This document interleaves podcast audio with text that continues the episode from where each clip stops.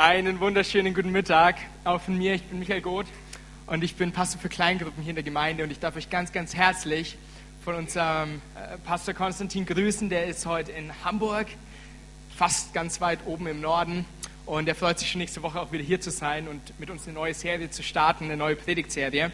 Aber ich habe das Recht und das Vorrecht, heute mit uns noch die ähm, Serie, die wir zurzeit haben, die letzten drei Wochen auch hatten, mit uns abzuschließen. Diese Serie heißt Vorsicht, Gift.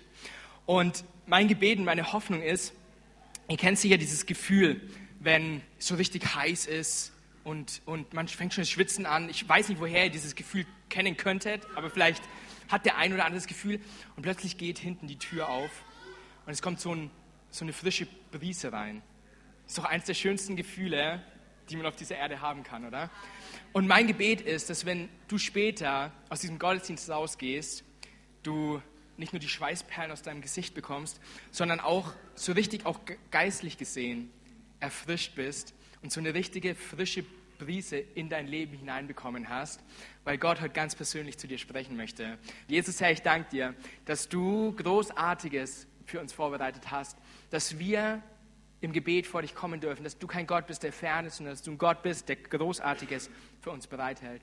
Und so bete ich jetzt auch, dass während ich rede, dass du deine Stimme laut machst, Herr, und in die Herzen von jedem Einzelnen redest, der jetzt das Gesagte hört. Jesus, dass wir am Ende rausgehen dürfen und sagen dürfen, mein Leben hat eine neue, frische Brise erhalten und ich darf wieder neu durchatmen. Wir beten es in deinem wunderbaren Namen. Amen.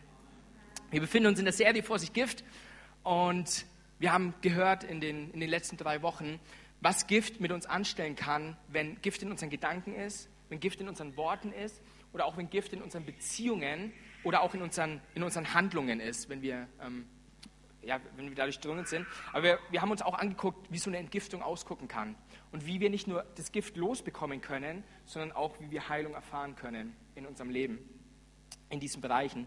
Und heute wollen wir uns den letzten Bereich anschauen, der auch wenn nicht auf den ersten Blick, aber ich glaube doch in der einen oder anderen Weise ähm, jeden Einzelnen von uns betrifft und, und für jeden Einzelnen von uns wichtig ist. Weil jeder von uns auf die eine oder andere Art und Weise ein spirituelles Wesen ist. Irgendwie einen Glauben hat an etwas oder auch an jemanden. Das muss gar nicht immer am Anfang unbedingt Gott sein. Ähm, Freunde von mir, die sind vor einer Woche oder vor zwei, sind nach Asien geflogen sind happy äh, mit ihrem Handy, haben viele Filme gemacht und so, am Flughafen sind in den Flieger gestiegen, haben darauf vertraut, äh, haben darauf vertraut, dass, dass wenn sie in den Flieger steigen, dass die Ingenieure, die dieses Flugzeug zusammengestellt haben und geplant haben, sauber gearbeitet haben, sie vertrauen auf den Piloten, dass der eine gute Ausbildung gemacht hat ähm, und dass sie sicher hinkommen und auch sicher wieder zurückkommen. Auch wenn man im ersten Moment nicht drüber nachdenkt, aber sie haben Vertrauen. Ähm, jetzt sagst du, ich bin vielleicht noch nie geflogen, aber vielleicht bist du gerade mit der U-Bahn hierher gekommen. Die, die U2 ist ja mittlerweile fahrerlos, ähm, wo man denken könnte, puh, da ist ja kein Fahrer drin, da traue ich mich nicht rein, da ist mir irgendwie unwohl. Aber trotzdem vertrauen wir drauf. Wir vertrauen darauf, dass wir einsteigen, dass die Türen nicht einfach zugehen und, ähm, und uns einquetschen. Oder wir vertrauen darauf, dass wenn die U-Bahn sagt, hey, ich fahre zum Aufsitzplatz, dass sie auch wirklich zum Aufsitzplatz hinfährt und dass ich da ankomme, wo ich hin will. Und wir vertrauen darauf im Endeffekt, dass alles läuft, wie es laufen soll. Bis zu einem Moment, bis zu einem Zeitpunkt, wo irgendwas nicht mehr so läuft, wie es laufen soll. Und wo dem Vertrauen, wo das Vertrauen weicht und Misstrauen in unser Denken und in uns hineinkommt. Und das passiert ganz oft, oder das passiert im Endeffekt, weil ich enttäuscht wurde weil irgendwas in meinem Leben passiert ist, wo sich Angst eingeschlichen hat, wo sich Sorgen eingeschlichen haben. Oder, und das ist, wo ich glaube, dass es irgendwo jeden hier und vielleicht hörst du das und du sagst, ja, das betrifft auch mich, wo auch dich betrifft. Und das ist, wo sich Gift in unsere Gedanken eingeschlichen hat über das Bild, wo wir von unserem Gott haben. Die Bibel sagt uns, und da wollen wir uns heute das, das dann angucken, die Bibel sagt uns, wer Gott ist und wie sehr uns Gott liebt. Aber vielleicht hast du in deinem Leben irgendeine Enttäuschung durchleben müssen, sei es durch, kind, durch die Kindheit, dass, ähm, dass, du da enttäuscht wurdest, oder du bist auch gerade in irgendeiner Situation, wo du sagst, hey, ähm, ja, da, da, hat sich Misstrauen eingeschlichen, oder jemand hat etwas Aussagen über Gott gemacht, die du angefangen hast zu glauben. Und plötzlich hast du dieses Vertrauen nicht mehr in Gott. Und ein Bild von Gott hat sich aufgrund von diesen Erfahrungen verdreht. Und ich glaube, wir können in allem von dem, was wir auch in den letzten drei Wochen, über was wir gesprochen haben, wir können Entgiftung erfahren und wir können frei davon werden. Aber ich glaube, wenn unsere Beziehung zu unserem Gott und auch den Glauben, den wir zu ihm haben, wenn das nicht klar ist und wenn wir nicht verstehen, wie sehr er uns liebt und wieso wir auf dieser Erde sind, dann können wir von allem anderen frei sein. Aber wir können trotzdem kein Leben in Freiheit leben, das Gott für dich vorher bestimmt hat. Und deswegen ist dieser Abschluss der Predigtserie so wichtig, weil ein falsches Bild von Gott uns immer in Gebundenheiten führt. Und deswegen wollen wir heute über die Gefahr von giftiger Religion reden. Religion kommt aus dem Lateinischen, das weiß ich nicht, weil ich Latein studiert habe, sondern weil ich im Internet nachgeguckt habe, und heißt so viel wie Gottesfurcht oder Frömmigkeit. Und der Begriff hat sich dann später auch, ähm, oder wurde auch äh, gebraucht dafür, um etwas zurückzubinden oder anzubinden, also um, um, um Bindungen hervorzuholen ein Rückblick oder eine Besinnung ist sinnvoll. Also ein, ein, Rückbinden auf was, was vielleicht mal gut war und an das man sich hält und so weiter, kann sinnvoll sein, aber missverstanden und falsch angewandt ähm, kann es auch zu einer Bindung führen, anstatt dass es uns Befreiung bringt und dass es uns vorwärts bringt.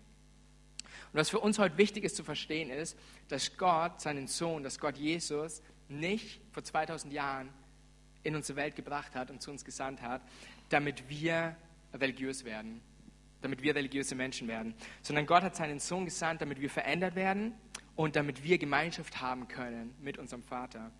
Und das Christentum ist also im eigentlichen Sinn, wir sagen ja immer, oder die, die Wissenschaft, oder man sagt so, die fünf Weltreligionen, das Christentum ist eine davon, aber im eigentlichen Sinn, im Kern, ist das Christentum keine Religion, sondern es geht um eine Beziehung und eine Gemeinschaft. Es geht nicht darum, irgendwelche Traditionen einzuhalten, sondern es geht darum, Gott zu erleben und ihn kennenzulernen als der, der er wirklich ist. Und vor, diesem, vor dieser Frage oder vor diesem Problem, vor dieser Fragestellung, was macht uns als Christen aus? Wer sind wir und ähm, wie wollen wir Christsein leben? Vor dieser Frage stand auch eine Gemeinde in ähm, Galatien vor 2000 Jahren, schon ein bisschen her, aber die hat uns einiges zu sagen, oder besser gesagt, den Brief, den der Apostel Paulus, der ähm, mit der Gemeinde auch verbunden war, ähm, den Brief, den er dann geschrieben hat an diese Gemeinde, da können wir einiges für uns auch und für unser Leben lernen, weil dort in dieser Gemeinde war eine Gruppe von Leuten, die versucht haben, diesen Kern von Jesu Botschaft, dass er uns frei machen möchte, durch das Einhalten von Traditionen zu ersetzen. Und deswegen musste Paulus diesen Brief schreiben, weil diese Leute gesagt haben, das mit Jesus stimmt zwar alles, das ist alles richtig, aber ihr müsst euch zusätzlich noch an das jüdische Gesetz halten. Im Endeffekt ging es um die Diskussion Jesus plus, und jetzt kommt das Besondere, ähm, was die Galater hatten, plus beschnitten zu sein. Das macht dich gerecht und das bringt dich nahe an Gottes Herz. Und jetzt habe ich mir so gedacht, viele von uns Männern, wir haben schon Probleme, überhaupt ins Wasser zu steigen und nass zu werden, wenn es um die Frage geht, sich taufen zu lassen. Ähm, jetzt stellt euch mal vor, wir würden hier stehen und sagen, du willst Jesus besser kennenlernen? dann komm am Ende zu unserem Gebetsteam. Die warten schon mit Skalpell auf dich und helfen dir, Jesus einen Schritt näher zu kommen. Ähm, also ihr könnt euch vorstellen, die Diskussion, die damals abging, die war ernst. Also da ging es nicht um Lappalien. Ähm, und dann auch in Apostelgeschichte 15 ging es auch so ein Stück weit um die Frage, äh, eben auch, muss ich beschnitten sein, um Teil von der Gemeinde zu sein? Also im Endeffekt gehört zum Mitgliedschaftskurs, den wir machen, aus unserem Wachstumspfad, ähm, muss ein Teil davon sein, mich beschneiden zu lassen. Ich glaube, wenn es heute so wäre, in den Kurs würden nur noch Frauen gehen. Ihr Männer, ihr würdet sagen, Schatz, ich war im Auto, du wirst Mitglied für uns beide. Ich, ich komme nicht dazu. Also ihr könnt euch vorstellen, was damals los war. Es war ein ernstes Thema, über das sie da gesprochen haben. Und ich will fast schon sagen, Paulus, ich weiß nicht, ob Paulus genervt war, ich glaube, der das war ein standhafter Mann, aber irgendwie hört sich schon so an, ähm, er war ein bisschen genervt von dem, was da in der Gemeinde vor sich ging. Wenn er schreibt, und jetzt wollen wir mal gemeinsam in Gottes Wort gucken, in in dem Galaterbrief eben im ersten Kapitel, ziemlich am Anfang, in Vers 6 und 7, da sagt er, ich kann es nicht fassen, dass ihr euch so schnell abwendet von dem, der euch durch Christus seine Gnade erwiesen hat, also von Gott. Ihr kehrt ihm den Rücken und wendet euch einem anderen Evangelium zu. Dabei gibt es doch überhaupt kein anderes Evangelium. Es sind nur etliche da, die euch verwirren, um das Evangelium von Christus verdrehen und das Evangelium von Christus verdrehen wollen. Also da waren Leute, die gekommen sind und gesagt haben, das mit Jesus stimmt, aber. Und Paulus sagt uns hier, es gibt nur ein Evangelium, es gibt kein Aber in dieser Frage. Es gibt nur, Evangelium heißt so viel wie, wie eine gute Botschaft, eine gute Nachricht. Jetzt kommen wir ganz am Ende dann von der Predigt, ähm, was diese gute Nachricht ist. Und ganz viele von euch hier wisst, ja, ich weiß, was die gute Nachricht ist. Du sitzt vielleicht hier, du weißt das noch nicht, du darfst gespannt bleiben. Und die Leute haben gesagt, hey, sie, sie haben es verdreht, sie haben es ähm, wenn ich mich richtig entsinne, ist es, ist es sogar das Wort pervertiert. Also sie, sie haben es komplett ähm, in, in was anderes verwandelt, als es, eigentlich, ähm, als es eigentlich sein sollte. Und daraus können wir Folgendes lernen. Und wenn wir uns jetzt angucken, was wir hier von den Galatern lernen können, bitte ich euch mit beiden Ohren zuzuhören. Ich will auch mit beiden Ohren zuhören. Das eine Ohr, das hört, wo du vergiftet wurdest und wo es für dich wichtig ist, eine Entgiftung durchzumachen und falsche Gedanken, die in dich hineingekommen sind, über Gott, ein falsches Bild, das du über den Gott der Bibel in dir hast, dass das herauskommt, ist das eine Ohr. Aber das andere Ohr ist auch, vielleicht bist in manchen Situationen du derjenige, der Gift streut, der anderen Leuten Gift, Gift weitergibt. Vielleicht ganz unbewusst, vielleicht auch, weil du so aufgewachsen bist und weil du nicht gelernt hast, es anders zu machen. Aber lasst uns auf der einen Seite heute frei werden von dem Gift, das in uns ist, aber lasst uns heute auch damit aufhören, selber Gift an andere Menschen weiterzugeben. Also im Bild gesprochen. Ihr versteht mich? Okay, nicht. Das Erste, was wir lernen, ist, giftige Religion legt mehr Wert auf die äußere Erscheinung als auf das innere Befinden. Giftige Religion legt mehr Wert auf eine äußere Fassade, die wir haben, als darauf, wie es in, unseren, in unserem Innern wirklich ausschaut. Es geht mehr darum, wie ich mich nach außen hin verhalte, als im Inneren eine wirkliche Veränderung durchzumachen. Ganz nach dem Motto so, schau, wie toll ich bin und wie gut ich mich verhalte. Und es ist dieser paradoxe Versuch, durch mein Handeln eine Trennung von dem kaputten Menschen, von mir, von dir, zu einem heiligen Gott wiederherzustellen. Indem ich sage, ich bin zwar kaputt, aber wenn ich so tue, als würde ich richtig funktionieren, als würde alles heile Welt sein, dann kann ich zu Gott kommen. Ich habe euch mal ein Beispiel mitgebracht, um das Ganze ein bisschen zu veranschaulichen. Vor einem Jahr ungefähr war das Laptop meiner Eltern kaputt. Ähm, da ging der Bildschirm nicht mehr und unter anderem war der Rahmen gebrochen. Und dieses Laptop ist es weiß. Und nach ein bisschen der Benutzung ist es nicht mehr so weiß. Und jetzt zu denken, dass zwischen mir und Gott und zwischen mir und meinen Mitmenschen alles wieder in Ordnung kommt, indem ich mich nach außen richtig verhalte, ist im Endeffekt so, als hätte ich ein bisschen Kleber genommen und weiße Farbe und hätte diesen Rahmen wieder zusammengeklebt, hätte dieses Laptop wieder weiß angestrichen. Meine Eltern hätten das Laptop genommen, wären in die Gemeinde gekommen und hätten gesagt, schaut, was wir für ein schönes weißes Laptop haben. Schaut, wie toll das ausschaut. Schaut, wie es keinen Kratzer hat. Schaut, wie es keinen Riss hat. Aber das Problem ist, der Bildschirm hätte immer noch nicht funktioniert und dieses ganze Laptop wäre nicht zu gebrauchen gewesen. Und im Endeffekt, wenn wir also sagen, solange ich nach außen hin allen zeige, wie toll ich bin und mich richtig verhalte, und da geht es nicht darum jetzt, dass wir heulend durch die Gegend laufen und sagen müssen, wie blöd unser Leben ist, das meine ich gar nicht. Aber wenn wir uns selber ein Stück weit auch belügen und denken, indem ich mich nur bloß richtig gebe nach außen hin, wird in mir drin alles wieder in Ordnung, ist ist genau der, das, der Fall mit dem Beispiel zu glauben, nur weil ich das Laptop wieder weiß anstreiche, funktioniert der Bildschirm wieder. Und es ist aber nicht so. Religion reduziert das Christentum auf das Einhalten von Regeln. Das darfst du, das ist verboten, das musst du bleiben lassen und so weiter. Und genau das wurde auch schon zu einer Zeit von Jesus durch eine Gruppe gemacht, die die Bibel uns als, als Pharisäer vorstellt. Und diese Leute, sie hatten ähm, über 500 Verbote und Gebote. Und da nicht falsch verstehen, die nicht schlecht waren. Also da geht es nicht darum, dass es irgendwie dumme Sachen waren, an die sie sich da gehalten waren. Das hören wir auch gleich später noch. Ähm, aber in was diese Leute ganz besonders gut waren, ist, jedem zu zeigen, wie gut sie sich an diese Gebote halten, vorne herum, aber hinten herum, und da lesen wir auch einige, einige Geschichten, aber hinten herum doch auch versagt haben. Aber sie mehr damit beschäftigt waren, gute Miene ähm, zu einem schlechten Spiel zu machen, als wirklich die Probleme anzugehen. Und Jesus sagt zu ihnen in Matthäus 23, Vers 25, Wehe euch, ihr Schriftgelehrten und Pharisäer, ihr Heuchler. Ihr reinigt das Äußere eurer Becher und Schüsseln, aber ihr Inneres ist voll von Raubgier und Maßlosigkeit. Der Unterschied für die Leute damals, und vielleicht findest du dich in so einem Punkt auch wieder, von außen nach innen ist, sie haben extra heilig gebetet, sodass möglichst jeder gehört hat, was sie gebetet haben.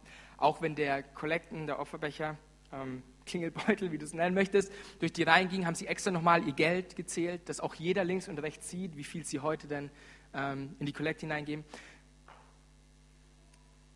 Das ist aber nicht, wozu Christus gestorben ist, dass wir uns eine Fassade aufsetzen. Und das führt uns zum, zur zweiten Sache, die wir lernen dürfen.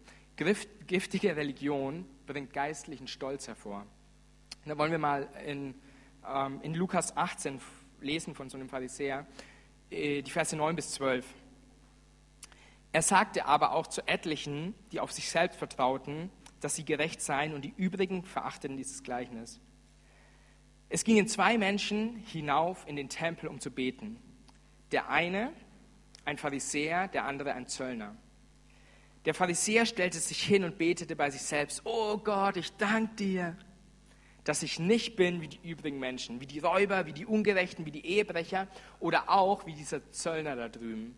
Und Zöllner zur damaligen Zeit, das waren echt, das waren Räuber. Also die haben, ähm, die haben Geld unterschlagen, die haben Geld für sich behalten, wo ihnen eigentlich nicht gehört hat, die haben die Leute ausgeraubt. Also Zöllner an sich Nein, von dem her waren wirklich keine guten Menschen. Und dann stellt sich dieser Pharisäer hin und sagt, danke, dass ich nicht so bin wie der, nicht so ein Räuber, dass ich gut mit meinem Geld umgehe, dass ich immer alles richtig mache in meinem Leben.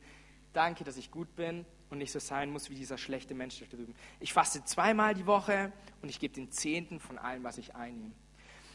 Jetzt kommt der Punkt. Giftige Religion lässt uns denken, wir müssten Gottes Anwälte sein und ihn verteidigen und zwanghaft versuchen, jedem anderen unsere Meinung aufzudrücken, wo wir doch selber oft nicht sehen, wie falsch wir manchmal sind in dem, was wir tun und sagen.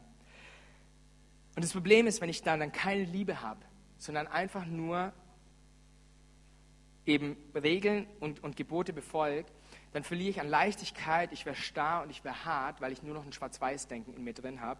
Und dadurch wird der Glaube angsteinflößend und nicht mehr befreiend.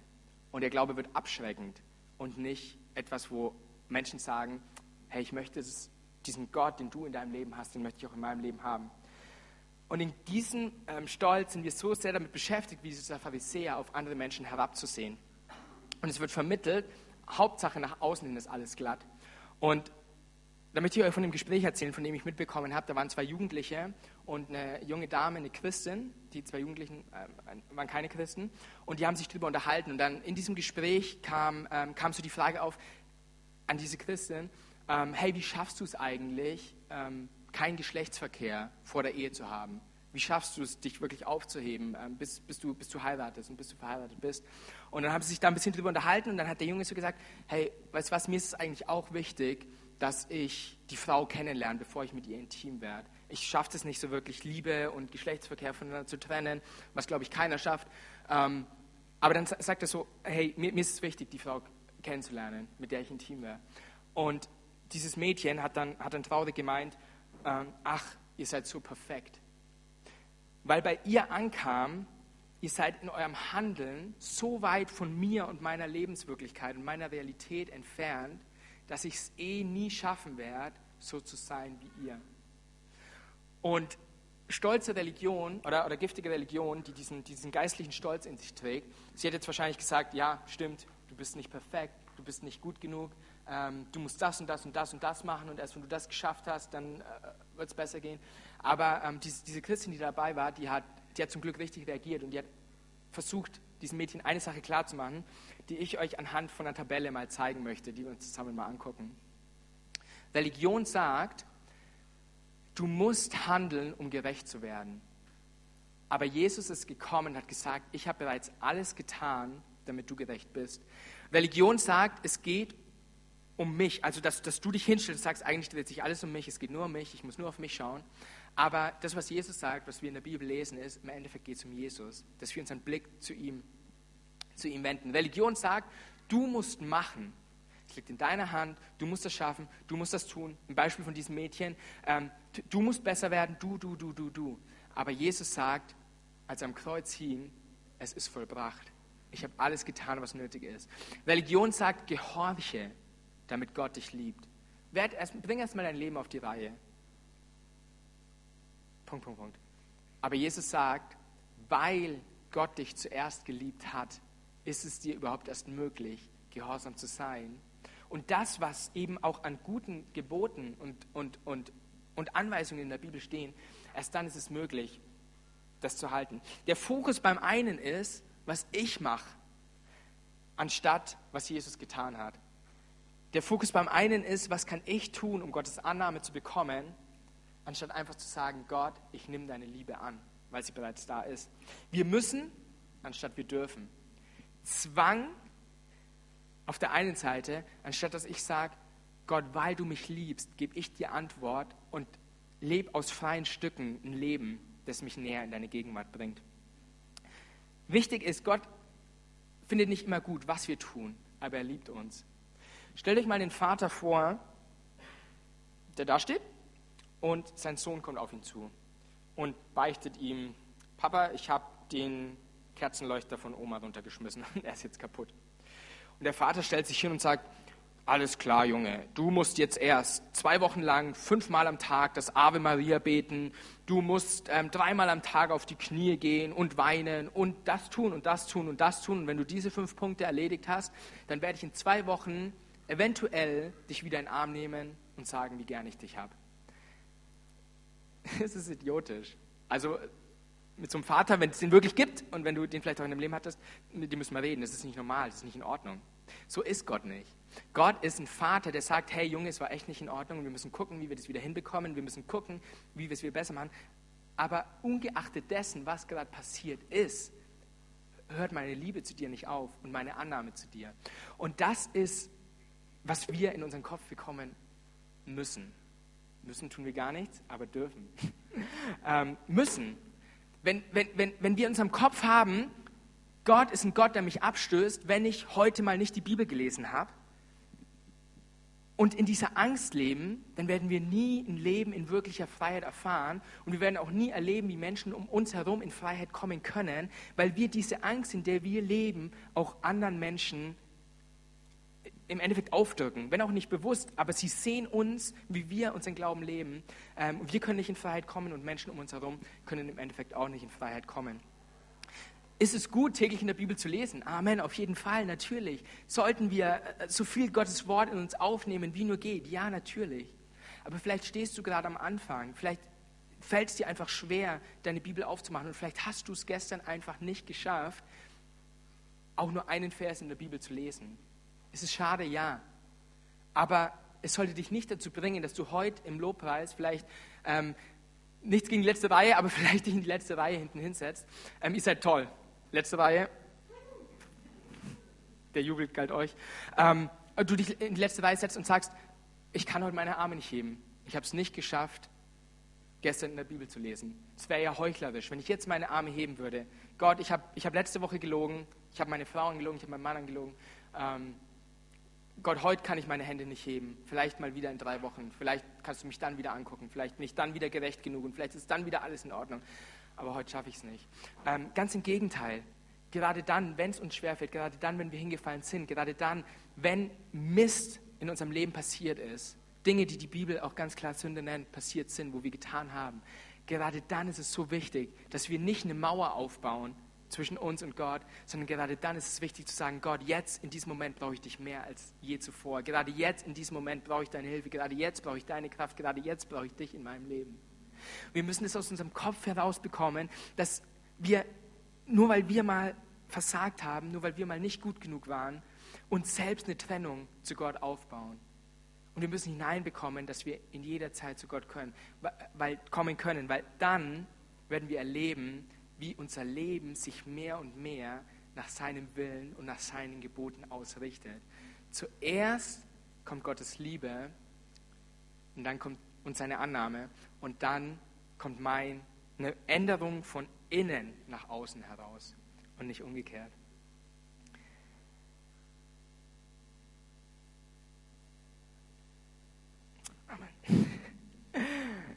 Ich glaube sogar, ich würde sogar so weit gehen, wenn du, wenn du Gott nicht liebst und auch nicht verstehst, wie sehr er dich liebt und du hast die Bibel vor dir liegen und du liest darin, ähm, ich glaube, die Bibel kann eines der schwersten Bücher überhaupt in deinem Leben sein. Wie ein Berg, der vor dir ist und du das Gefühl hast, diesen Berg, den werde ich nie erklimmen können. Da oben sitzt zwar Gott auf, auf dem Gipfel, auf seinem Thron mit seinem weißen Bart und keine Ahnung was und ich muss versuchen, diesen Berg hoch, aber ich schaff's nicht. Ich lese jeden Tag, ich lese, keine Ahnung, im Alten Testament irgendwelche Gesetzesvorschriften oder die zehn Gebote durch. Ähm, und der Berg wird immer größer und größer und ich schaff's nicht. Wenn du aber verstehst, wie sehr Gott dich liebt und dass er Jesus auf diese Erde geschickt hat, damit er dir hilft, dann wirst du verstehen, dass Jesus den Berg hinuntergegangen ist, um an, der, an dem Fuß des Berges auf dich zu warten und ein Sherpa zu sein und ein Bergführer zu sein und zu sagen, jeden Schritt, den du gehen musst, werde ich mit dir gehen. Und ich werde dir helfen, diesen Berg zu erklimmen. Und ich werde dir helfen, jeden Berg, der in deinem Leben zur Zeit vor dir steht, zu erklimmen. Und ich werde dir helfen, ans Ziel zu kommen. Und ich werde dir helfen, dich an einen Ort zu bringen, wo du eine Aussicht hast, die du noch nie hattest, die so wunderschön ist, wo du ins Tal gucken kannst und sagen kannst, wow, das ist mein Gott. Und das schaffen wir erst, wenn wir verstehen, dass wir es nicht alleine tun müssen, sondern dass wir Jesus in unserem Leben brauchen und dass er genau deswegen gekommen ist. Geistlicher Stolz klagt dich an und sagt dir, du bist falsch. Giftige Religion will uns in eine gewisse Ecke zwängen. Aber Jesus ist den Menschen in ihrer Situation begegnet und hat ihnen den Weg gezeigt. Jesus hat nicht gesagt, das und das ist falsch und die Leute hingestellt. Er hat gesagt, hey, in Gottes Augen ist es nicht in Ordnung. Aber ich zeige dir den Weg. Ich gehe zu dir hin und ich helfe dir auf. Wenn Menschen nicht das Gefühl haben, einen Weg zu haben oder gehen zu dürfen, dann haben sie auch das Gefühl, genauso wie dieses Mädchen es anfangs hatte, nie an den Ort ankommen zu können, den Gott für dich vorbereitet hat. Giftige Religion ist Stillstand. Es ist ein Bewerten aus der Ferne, anstatt ein, ich mache mich auf den Weg und ich gehe zu der Person hin und ich helfe ihr, den Weg zu gehen. Der Pharisäer hat aus der Ferne bewertet und gesagt, danke Gott, dass ich nicht sein muss wie er. Lasst uns Menschen sein, die zu diesem Zöllner hingehen und sagen, hey, es ist nicht alles okay, was in deinem Leben ist und ich habe auch viel Mist durchgemacht und ich habe auch viele Sachen falsch gemacht, aber komm, wir wollen zusammen den Weg gehen, der uns ein besseres Leben führen lässt. Deswegen, um was es heute geht und was das Gift in uns ist, ist Jesus plus tun, Jesus plus Gott ist böse und ich muss mich bestimmt verhalten. Punkt, Punkt, Punkt. Setz ein, was du in deinem Leben an Erfahrung gemacht hast, in deiner Kindheit, wie am Anfang gesagt, gesagt bekommen hast. Jesus plus das tun macht mich gerecht. Und das ist das Gift, das wir rausbekommen müssen, um das reine Evangelium, die reine gute Nachricht zu bekommen. Und zwar, Jesus plus nichts ist genug. Jesus ist alles, was wir brauchen in unserem Leben, um Gottes Annahme für unser Leben zu bekommen. Und jetzt ist die gute Nachricht, und davon lesen wir in, in Römer 20 ähm, bis 22, in Römer Kapitel 3, Vers 20. Niemand soll meinen, er sei dadurch, dass er bestimmte Gesetzesvorschriften einhält, vor Gott gerechtfertigt. Das Gesetz führt vielmehr dazu, dass man seine Sünden erkennt. Doch jetzt hat Gott unabhängig vom Gesetz, aber in Übereinstimmung mit den Aussagen des Gesetzes und der Propheten, seine Gerechtigkeit sichtbar werden lassen. Es ist eine Gerechtigkeit, deren Grundlage der Glaube an Jesus Christus ist und die allen zugute kommt, die glauben. Dabei macht es keinen Unterschied, ob jemand Jude oder nicht Jude ist. Also, ich habe drei Schritte und es gibt bestimmt mehr und auch andere, aber ich habe ich hab drei Schritte mitgebracht, die uns zur Entgiftung führen sollen und uns ein neues, ähm, erneuertes biblisches Denken bringen dürfen. Der erste Schritt ist, du kannst Gottes Annahme nicht verdienen, indem du ein Gesetz einhältst ich mache das nicht und ich tue dieses nicht und ich mache das und deswegen bin ich gerecht vor Gott, ist falsch. Es stimmt nicht. Es wird nicht funktionieren. Ich kann dir sagen, du kannst es probieren, aber du wirst es nicht schaffen und deswegen versuch es auch gar nicht erst. Das ist das, was wir im ersten Teil von diesem Vers 20 lesen. Niemand soll meinen, es sei dadurch, dass er bestimmte Gesetzesvorschriften einhält, vor Gott gerechtfertigt.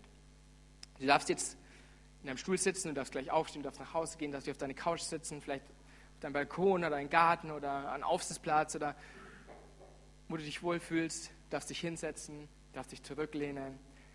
Du darfst einmal tief durchatmen. Du darfst diese frische Brise des Windes in deinem Leben spüren und darfst wissen, du musst es nicht tun, sondern es ist bereits getan.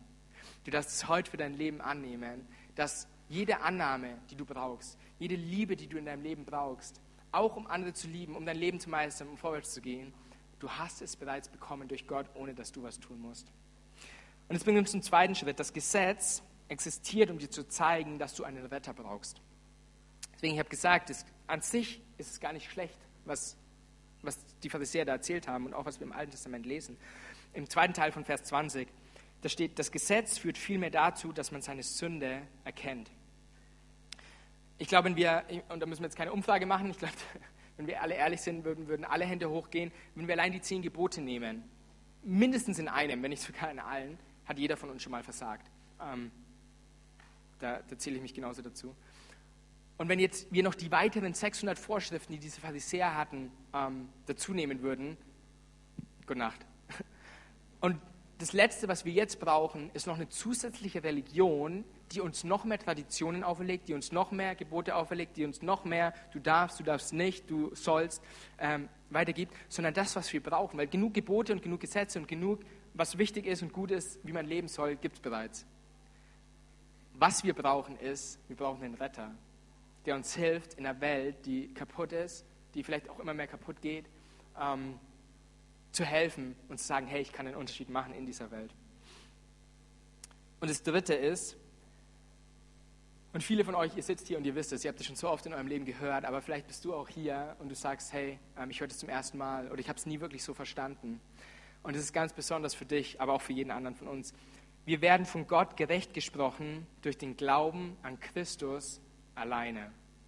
Christus plus nichts ist alles, was du brauchst, um diese Gerechtigkeit zu bekommen. Nicht Christus plus Beschneidung, wie die Gemeinde damals in, in Galatien.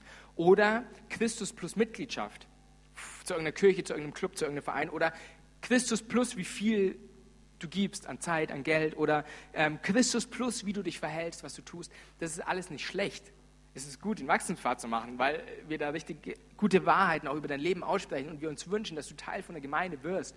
Ähm, es ist gut. Es ist gut zu sagen, hey Gott, von dem, was du mir bereits gegeben hast an Finanzen und an Zeit, möchte ich dir zurückgeben und möchte dir Danke sagen.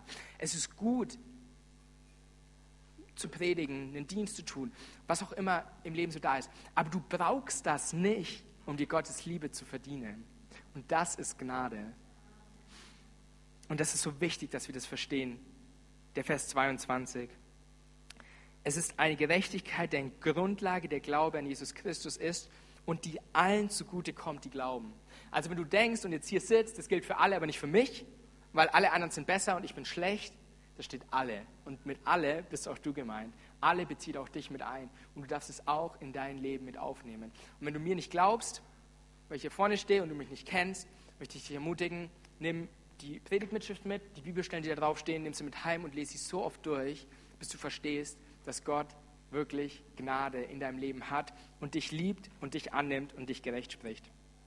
Und ich glaube, wenn wir das verstanden haben, was Gott für uns getan hat, dass es darum geht, dass wir Gemeinschaft mit ihm haben in der Kraft seines Heiligen Geistes, dann wird sich dein und mein Leben komplett auf den Kopf stellen. Und wir werden plötzlich eine Freiheit erfahren, wir werden eine frische Brise in unserem Leben spüren, jeden Tag aufs Neue. Und wir werden ein Leben führen, das sich frei anfühlt. Und wir werden alles, was wir auf uns geladen haben, was andere Menschen auf uns geladen haben, all die Lasten, all das, was wir tun müssen und tun sollten, von uns streichen. Und aus einem Muss wird ein Ich darf und ein Leben in Freiheit. Und genau dafür möchte ich jetzt zum Ende nochmal für uns beten. Ich möchte, ich möchte zwei Gebete sprechen. Lass uns mal die Augen zumachen, um, um jeden auch so, so ein bisschen Privatsphäre zu geben, wenn, wenn ihr gleich eine Entscheidung trifft. Das Erste, da möchte ich zu euch sprechen, die ihr durch giftige Religion verletzt wurdet.